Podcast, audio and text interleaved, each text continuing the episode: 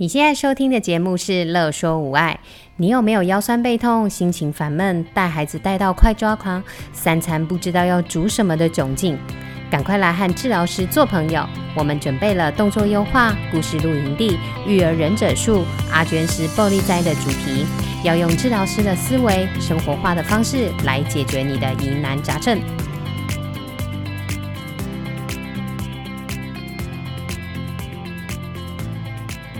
欢迎收听故事露营地。大家好，我是语言治疗师张小玲。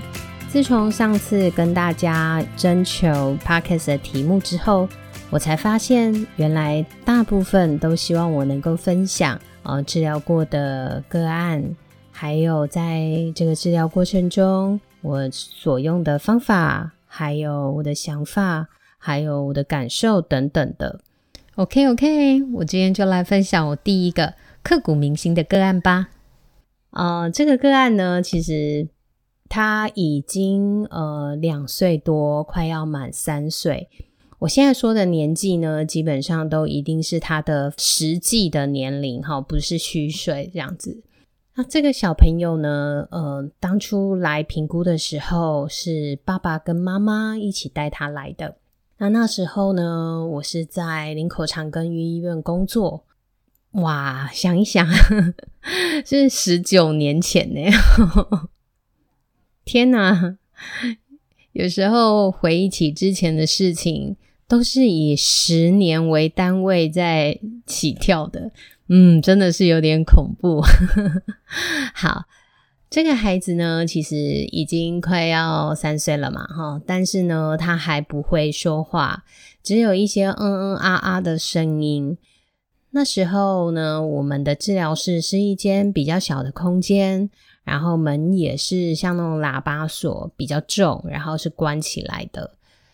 虽然我们的教室里放置了很多可以看得到的玩具，但是他其实没有什么兴趣。当我们在跟爸爸在询问他的状况的时候呢，他一直想要离开那间教室。于是呢，我就看到他自己呢走到门边。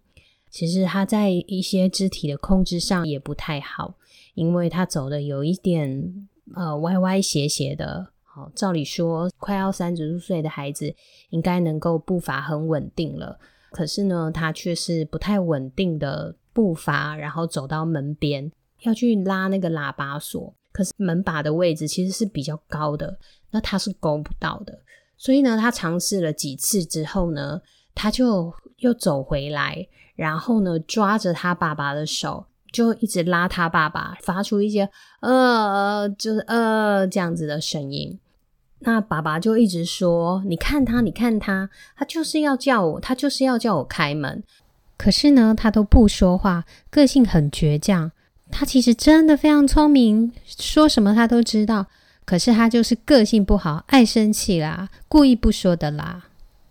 因为评估的时间大概只有十五分钟，我们很习惯是开门见山去跟家长讲，所以我那时候也是跟爸爸说，呃，我相信其实他都听得懂，他也知道他想要做什么。可是呢，这个年纪的孩子早就已经会很明白的用口语，然后告诉你他要做什么。今天不管他是因为倔强或者是故意，他想要你帮他开门这件事情，他都没有办法好好的开口讲，这就是一个最大的问题。爸爸就也没有赞同或什么。评估完，他就嗯回去了。好，那也确定这个孩子的确是需要介入语言治疗的。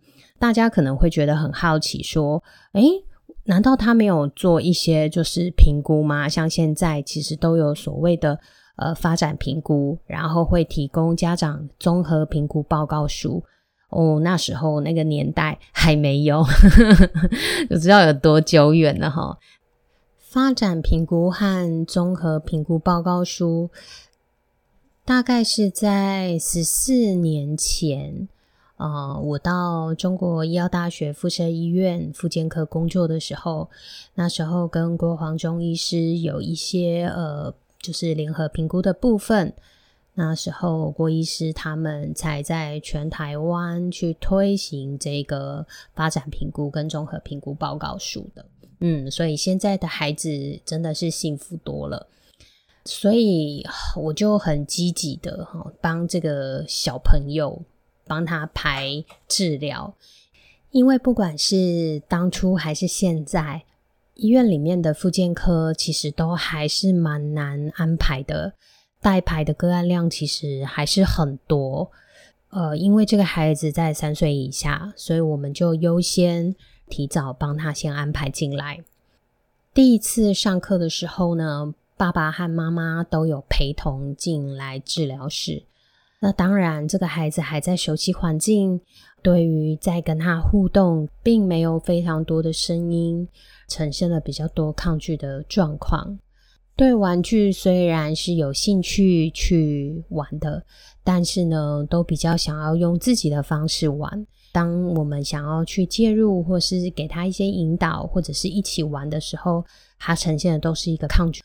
整堂课下来呢，其实他没有更多的声音出现，但是有用肢体语言在表达他自己的想法，所以是还不错的。也告诉家长回去可以执行些什么活动。可是呢，第二次治疗的时候，小朋友和家长都没有出现，也没有请假，主动联系也不接电话。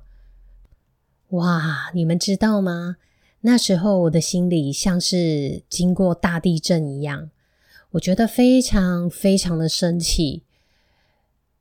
刚开始的时候，我觉得很生气。这个爸爸，我想一定是他阻止了这个孩子的治疗，他一定又要去另外一间医院或是另外一个语言治疗师手上，听到他的孩子没有状况，或者是他根本就是。不愿意接受这样的孩子，甚至可能会用一些理由，例如说他相信他的孩子，所以他不接受治疗。他是属于自然教养派的家长，所以他不接受治疗。他一定要相信他儿子，所以要把他摆在家里，不要带他出来做治疗这件事情。另一方面，我又责备自己，是不是因为当初看起来太年轻了？没有。所以没有办法得到家长的认同，是不是我的说法没有被家长接受，所以孩子因此少了出来做治疗的机会？是不是自己哪里没有做好，哪里没有说明清楚？哇，会不会这个孩子最后就被关在家里头了？会不会？哇，你知道心里的小剧场超多的。我一直一直到后来好多年都没有办法释怀这件事情。我一直不知道要怎么样去看待这件事情，不管是到底是家长的问题，还是是自己的问题。我还记得那时候，因为每个个案我们就是约三次不到，就会把它结案。然后改约另外一个孩子，所以我最后一次联系的时候呢，是妈妈接的电话。哇，终于接通了，其实我很开心。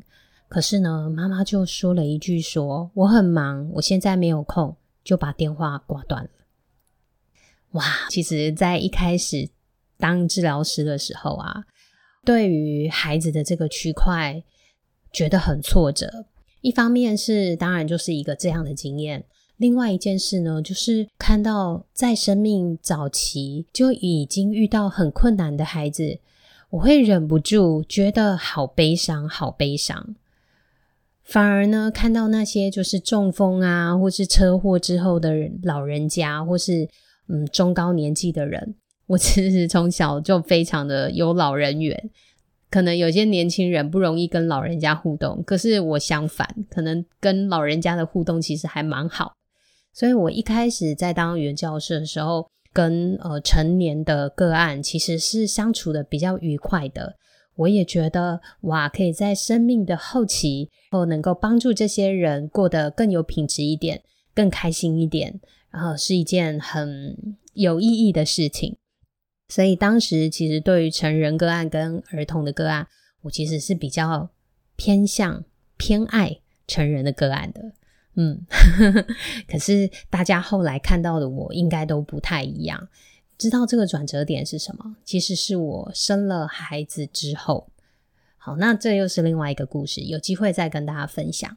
对于这个个案的部分呢，则是在我当了妈妈之后，大概工作了六年，嗯，某一天突然顿悟的。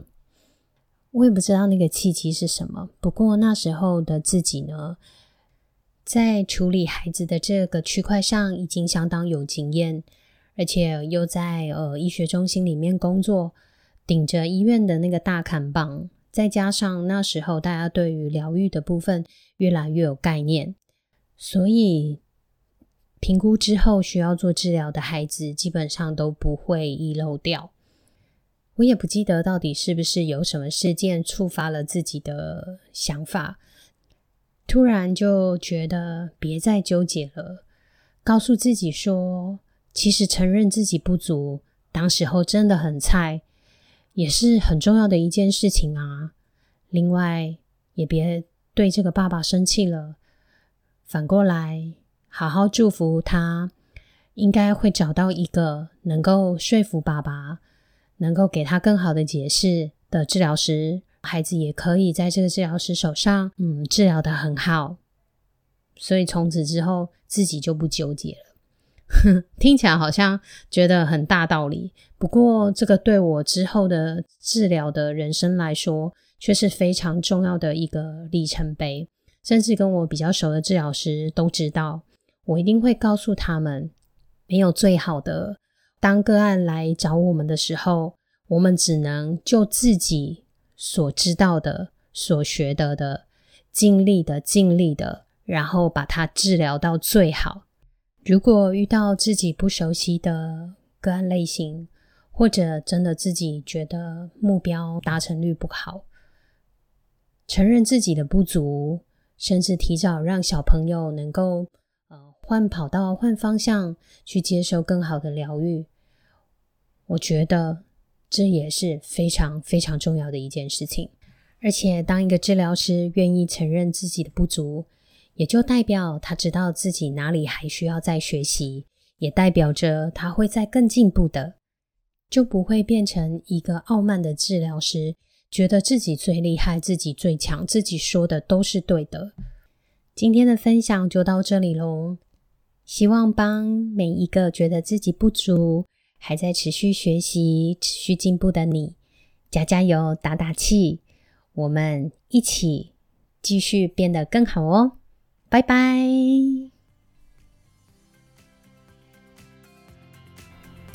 有任何问题、疑难杂症，都欢迎您来粉丝专业和我们互动或私讯我们哟。喜欢我们的主题，想和治疗师做朋友，欢迎在 IG、FB 搜寻“乐说无碍”，并按下小铃铛追踪我们哟，这样就不会错过我们的最新消息了。